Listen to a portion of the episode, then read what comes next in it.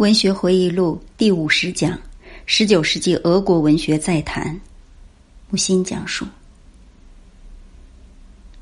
莱蒙托夫，一八一四到一八四一，普希金之后最有才华的诗人，在短命诗人中尤为短命。我喜爱和理解莱蒙托夫，是在喜爱和理解普希金之前。听音乐也是先爱贝多芬。后爱莫扎特，这是少年人爱艺术的过程。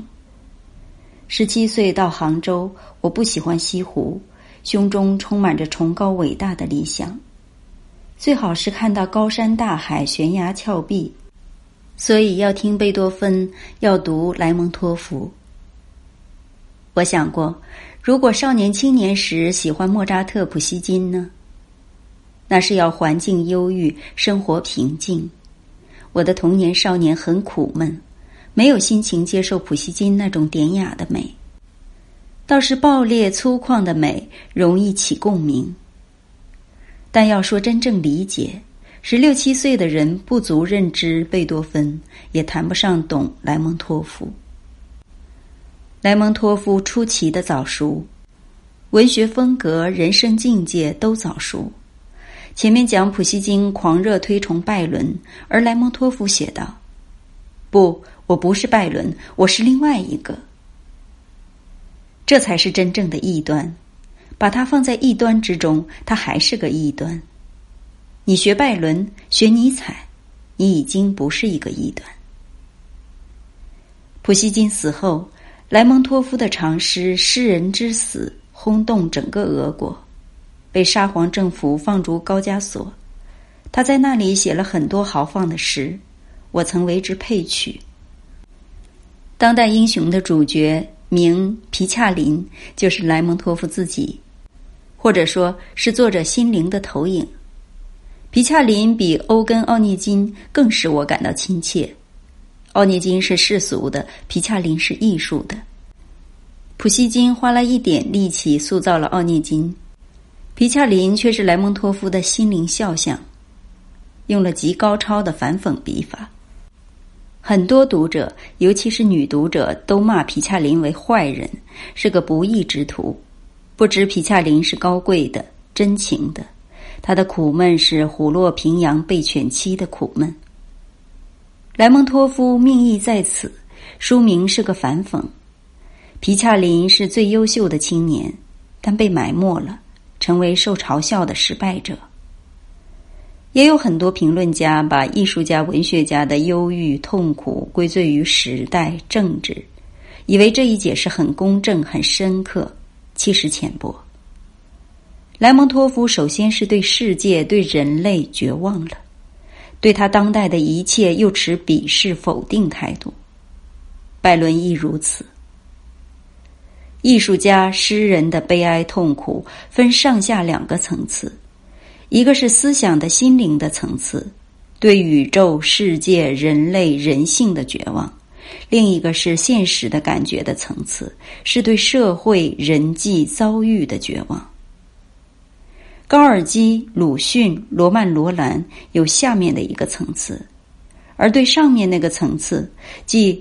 对宇宙、世界、人类状况、人性本质未必深思，一旦听到、看到共产主义可以解决社会生活、人际关系、个人命运，就欣欣然以为有救了。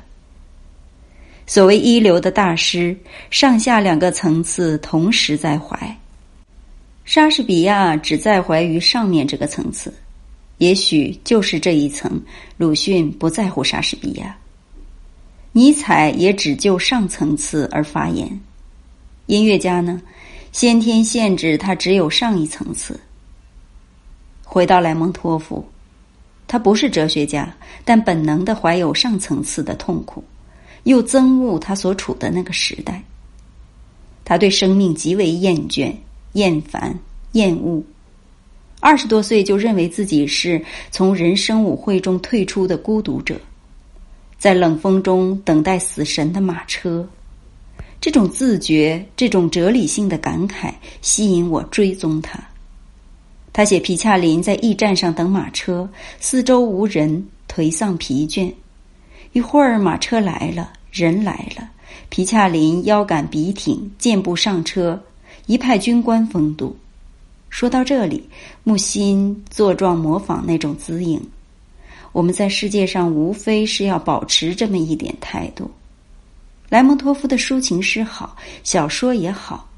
他的叙事诗《母其里》，中国有译本，题为《童僧》，写一个收养在修道院中的男孩，神父管教甚严，他每夜梦见家乡亲人。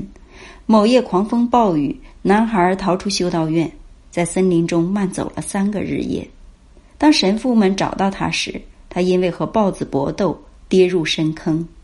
孩子抓住一把草根，不使自己陷落。一只白鼠，一只黑鼠，不停地咬着草根，眼看要断了。草尖上有一滴花蜜，母亲里叫道：“让我尝一滴蜜，我便死去。”书中的修道院就是世界。白鼠黑鼠就是白昼与黑夜，死去之前想要尝一滴蜜。我们这些流浪者岂不都像姆奇里？莱蒙托夫也死于决斗，他的大眼睛泪汪汪的，真是悲剧的眼睛，天才诗人的眼睛。受普希金影响的诗人很多，平平不足道，只有克雷洛夫有其价值和地位，寓言最有名。诗轻盈美妙，音节铿锵，当时十分流行。俄国写实主义文学开始的比任何一国都早。普希金时代过去，果戈里时代到来，从此俄国写实主义文学大规模开始。普希金、莱蒙托夫的作品也可说是写实主义的先声。果戈里，一八零九到一八五二。十九岁到圣彼得堡想做演员，不成功，去部里当办事员。不久离职，专事写作。一八二九年，两部描写俄罗斯乡村的小说集出版，立刻获得茹可夫斯基和普希金的赞赏。早期作品《狂人日记》，开后来心理分析小说的先路。鲁迅受到影响，另有《外套》《钦差大臣》，更有名篇。讽刺挖苦是其主调。屠格涅夫说：“我们啊，都是从外套里出来的。”同期有《聪明物》，又译智慧的痛苦，一句极成功。作者是格里鲍涅陀夫，一七九五到一八二九。接着就是冈察洛夫，一八一二到一八九一，他的文学生涯四五十年。但作品很少，除了几部札记和游记，小说只三部，平凡的故事、悬崖都好，尤其是奥伯洛莫夫轰传一时，写出一个典型：人不坏，身儿很好，可是一味的懒，有思想没行动，连女人爱情也刺激不了他，只想躺在沙发上。这种人物在中国的富贵之家多的是，我不觉得新奇。但在俄国当时，知识阶层人手一本，都觉得血管里有些奥伯洛莫夫。论家认为这是冈察洛夫的功绩，我不以为然。小说不是药，俄国后来的大不幸，不是克服奥伯洛莫夫可以解决。中国人向来要求文学有益于名教，都落空。文学所能起的道德作用，仅就文学家自身而言。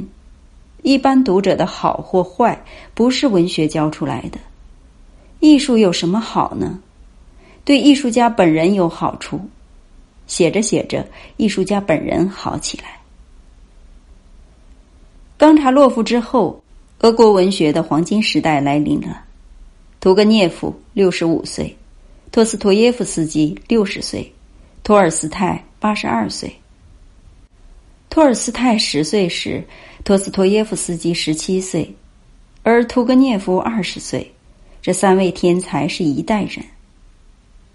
伊凡·希尔盖耶维奇·屠格涅夫，一八一八到一八八三，父亲是没落贵族，母亲性情怪癖，有大庄园。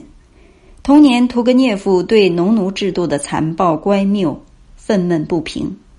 他回忆：“在我生长的环境中，打人、拧人、拳头、耳光，简直是家常便饭。我对农奴制充满了憎恨。立誓，我这一生绝不与农奴制妥协。他由家庭教师授业，后全家迁居莫斯科，进莫斯科大学语文系，一年转彼得堡大学文史系。一八三八年赴柏林大学主攻哲学和古典语文学。后又回彼得堡，得哲学硕士学位。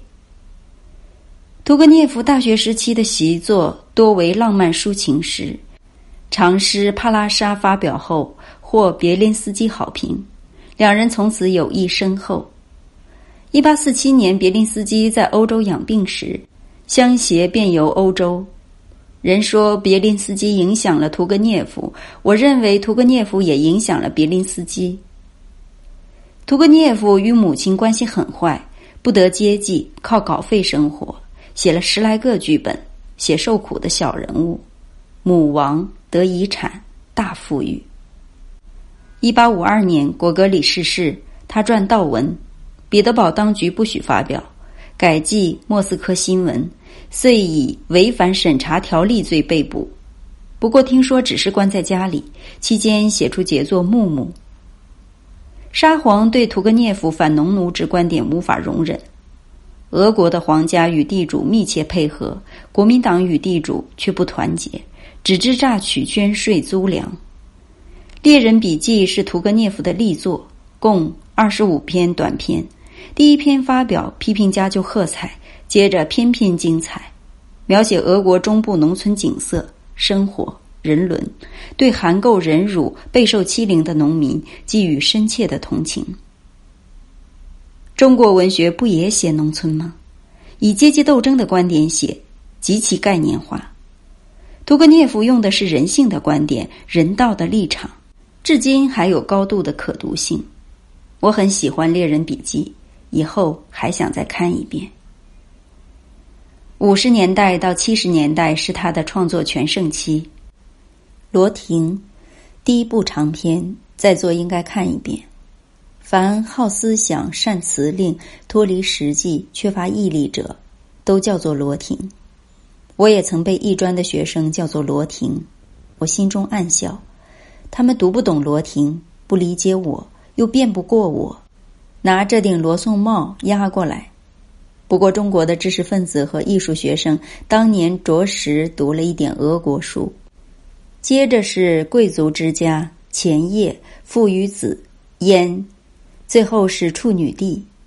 这些中译本当时销路非常之好，大学文科院、艺术院校的宿舍里满眼是这些小说的中译本。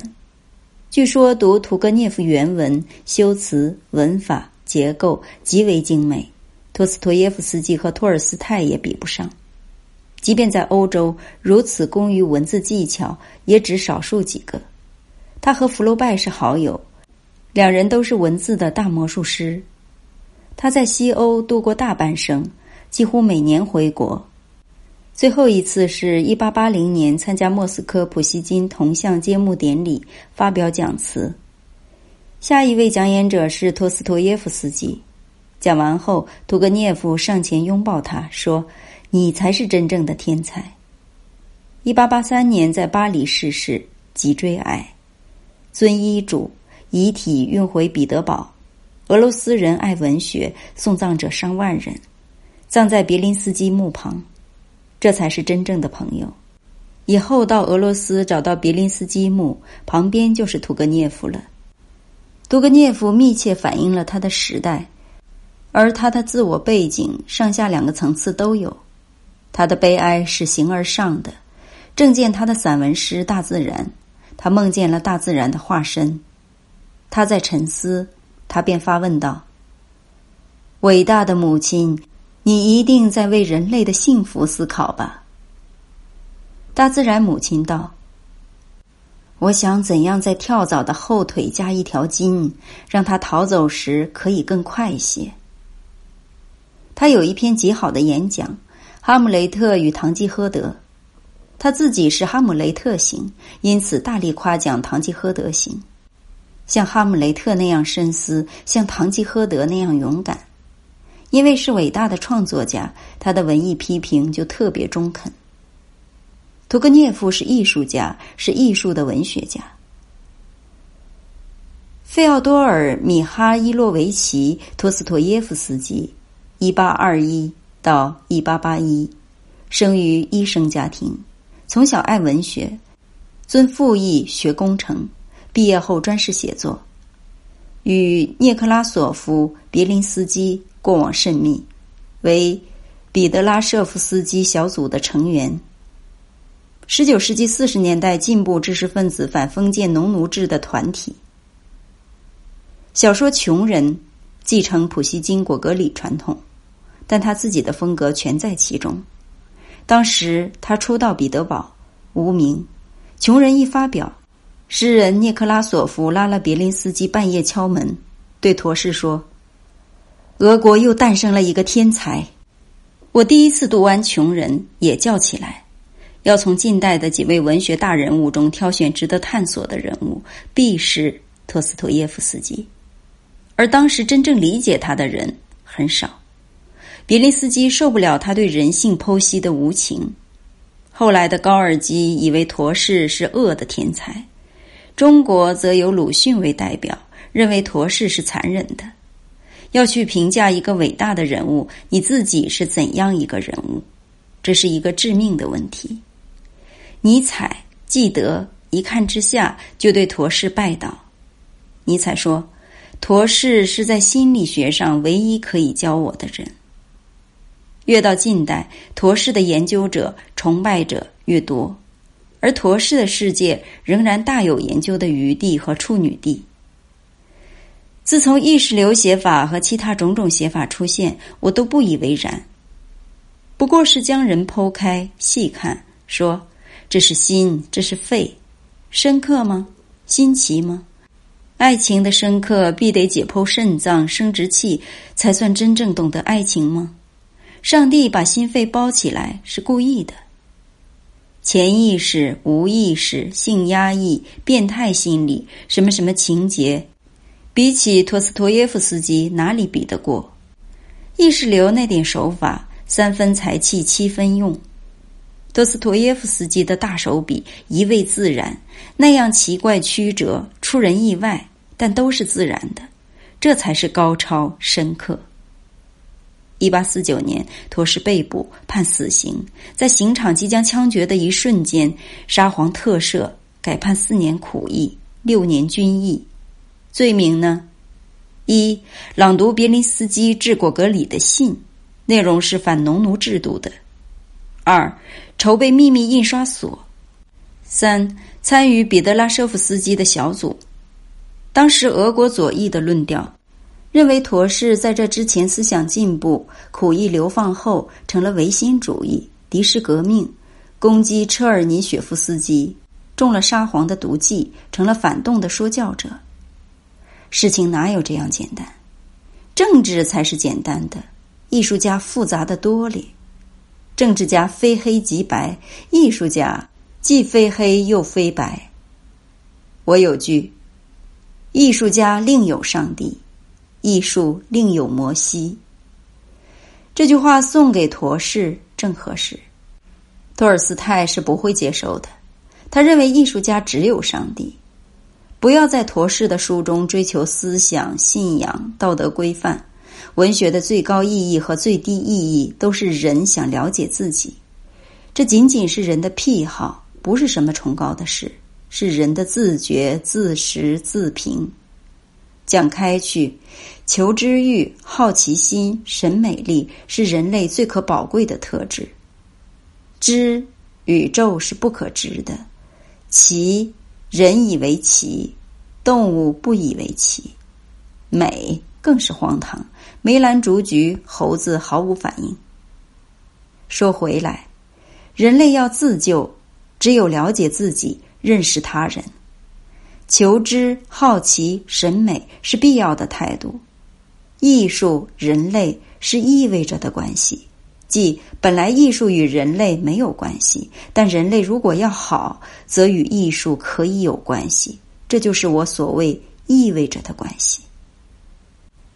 个别人及少数人，他要自尊自救，他爱了艺术，艺术便超生了他，给他快乐幸福。绝大多数人不想和艺术有什么关系，在中国尤其不相关。如此看托斯托耶夫斯基，反动也罢，革命也罢，我不在乎。我特别在乎、喜欢的是他文笔粗糙，要还债呀，飞快的写，一脱稿就进场印刷，哪有屠格涅夫、托尔斯泰的悠闲？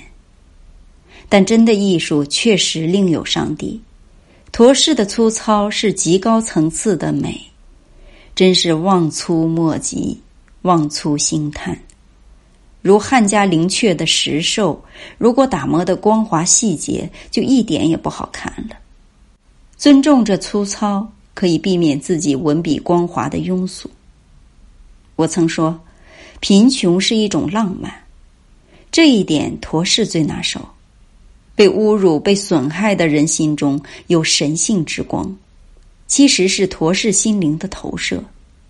托尔斯泰最爱上帝，他的上帝是俄国农民的上帝，公共的上帝。陀氏的上帝是他自己的上帝，近乎艺术的上帝了。在世界可知的历史中最打动我的两颗心，一是耶稣，二是陀氏。尼采感动我的是他的头脑和脾气。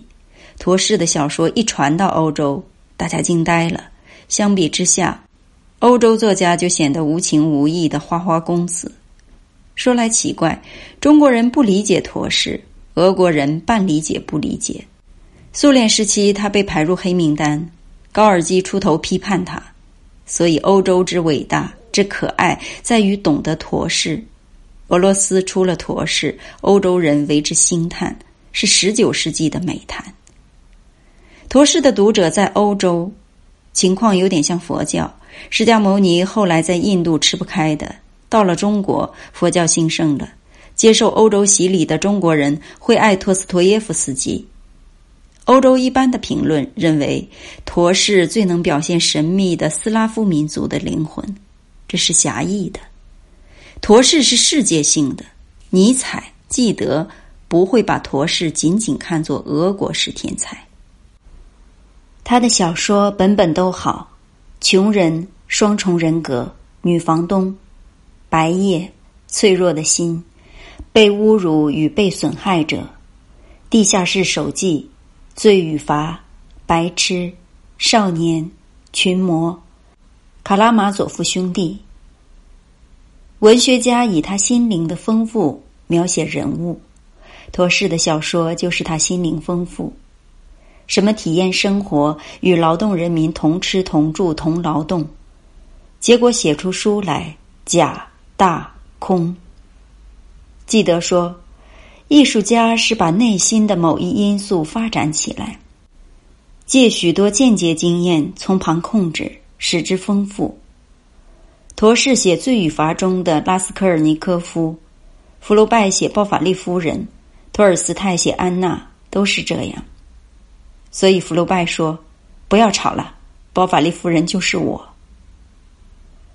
克鲁泡特金认同陀氏的写法也是如此，但结论道：“既然拉斯科尔尼科夫就是陀氏，那么像这样的人是不会去谋杀一个老妇人的。”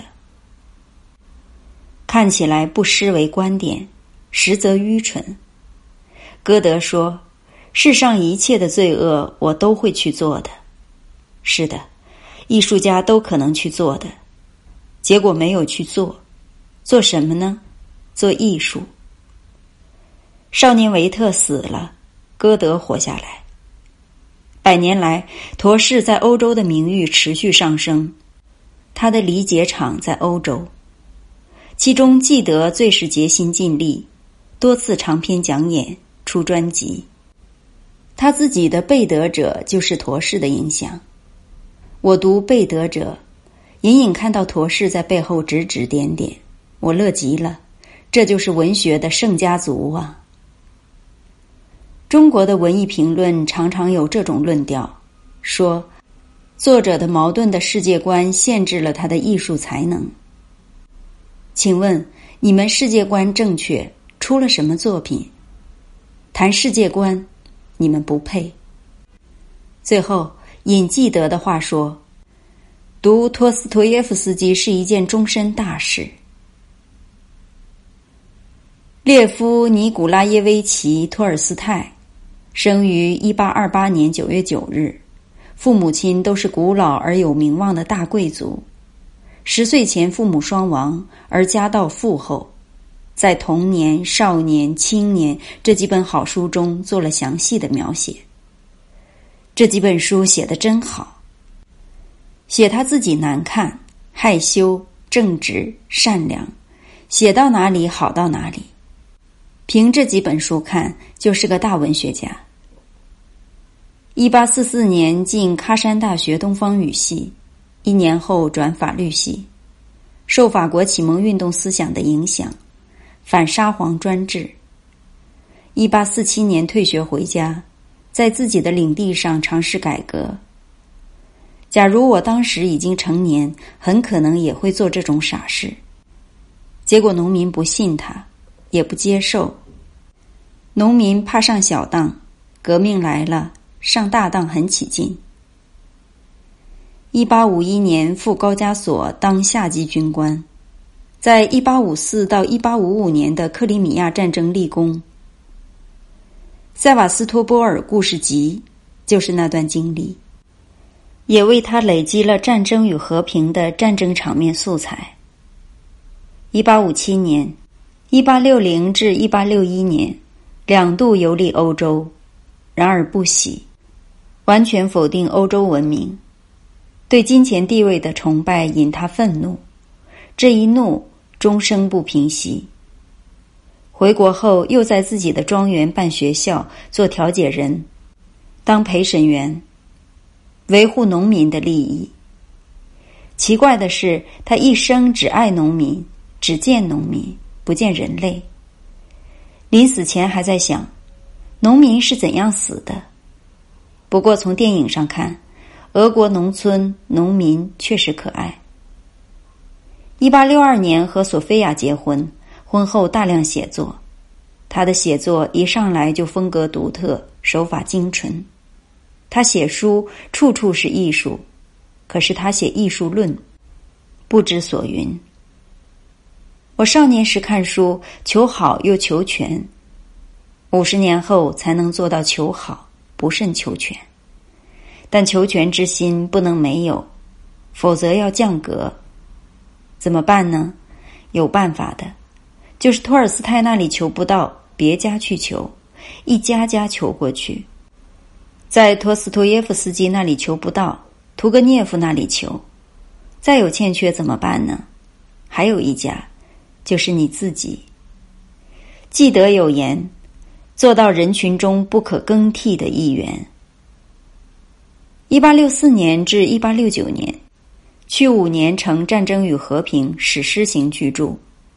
一出版，屠格涅夫就将法文版寄福楼拜，福楼拜大赏，马上回信说这是天才之作，虽然有些章节还可以商酌，不过已经是大好。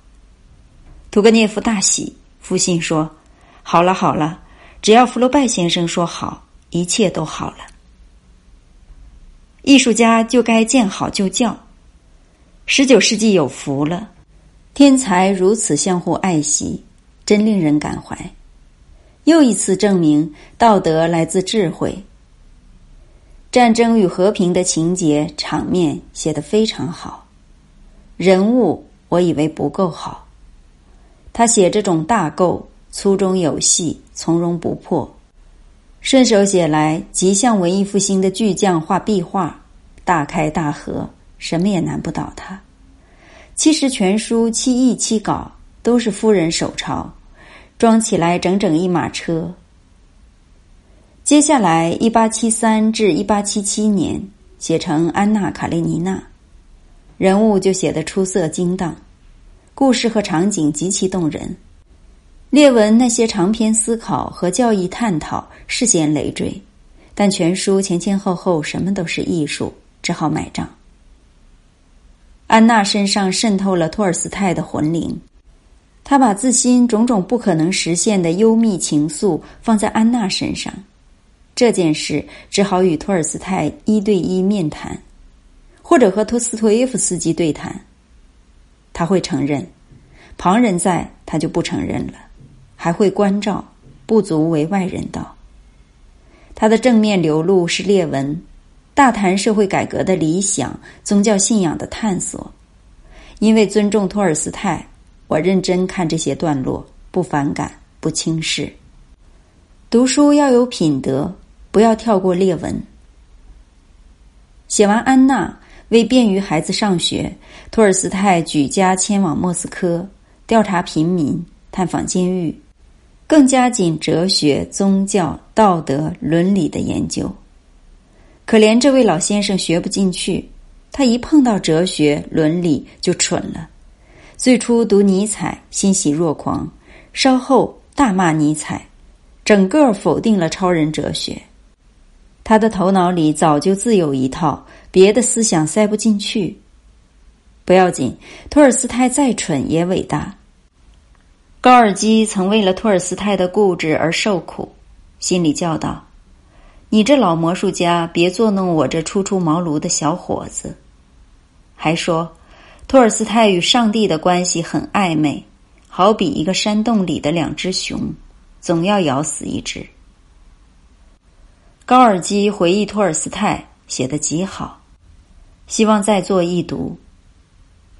之后写《黑暗之光》《伊凡·伊里奇之死》《哈吉穆拉》《舞会之后》等中短篇，篇篇都好。谢尔盖神父尤其好。最后的杰作是《复活》，我十几岁时看，浮光掠影；三十几岁读，基本上懂了。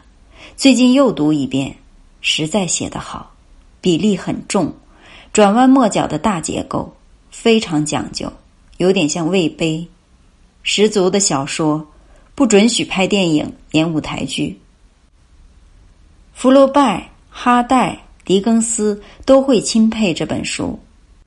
是以别的小说来比，都会显得轻佻、小聪明、小趣味。复活特别重，老了读最好。我还想静静看一遍。托尔斯泰当时的国际地位非常高，一不高兴直接写信给皇帝，劈头就说：“你忏悔吧。”朝廷要办他，宪兵将军说：“他的声望太大，俄罗斯监狱容不了他。”到底不敢动，但利用最高教会机关宣布托尔斯泰为邪教徒、叛教者，开除教籍。这时他快近八十岁了。一九一零年十月二十八日，他决定摆脱贵族生活，离家出走，中途受凉，得肺炎，死于阿斯塔波沃车站。遗体准葬于教会墓地，依照他的遗嘱。葬在故乡庄园，没有十字架，没有墓碑，伟大。下面是我最近写的诗：树林的远处出现了骑马的宪兵，列夫·托尔斯泰的棺木，徐徐放下墓穴，几万人跪地唱，永垂不朽。有谁用很不协调的高音喊道：“警察跪下！”宪兵们纷纷落马，一齐跪倒，开始撒土，唱：“永垂不朽。”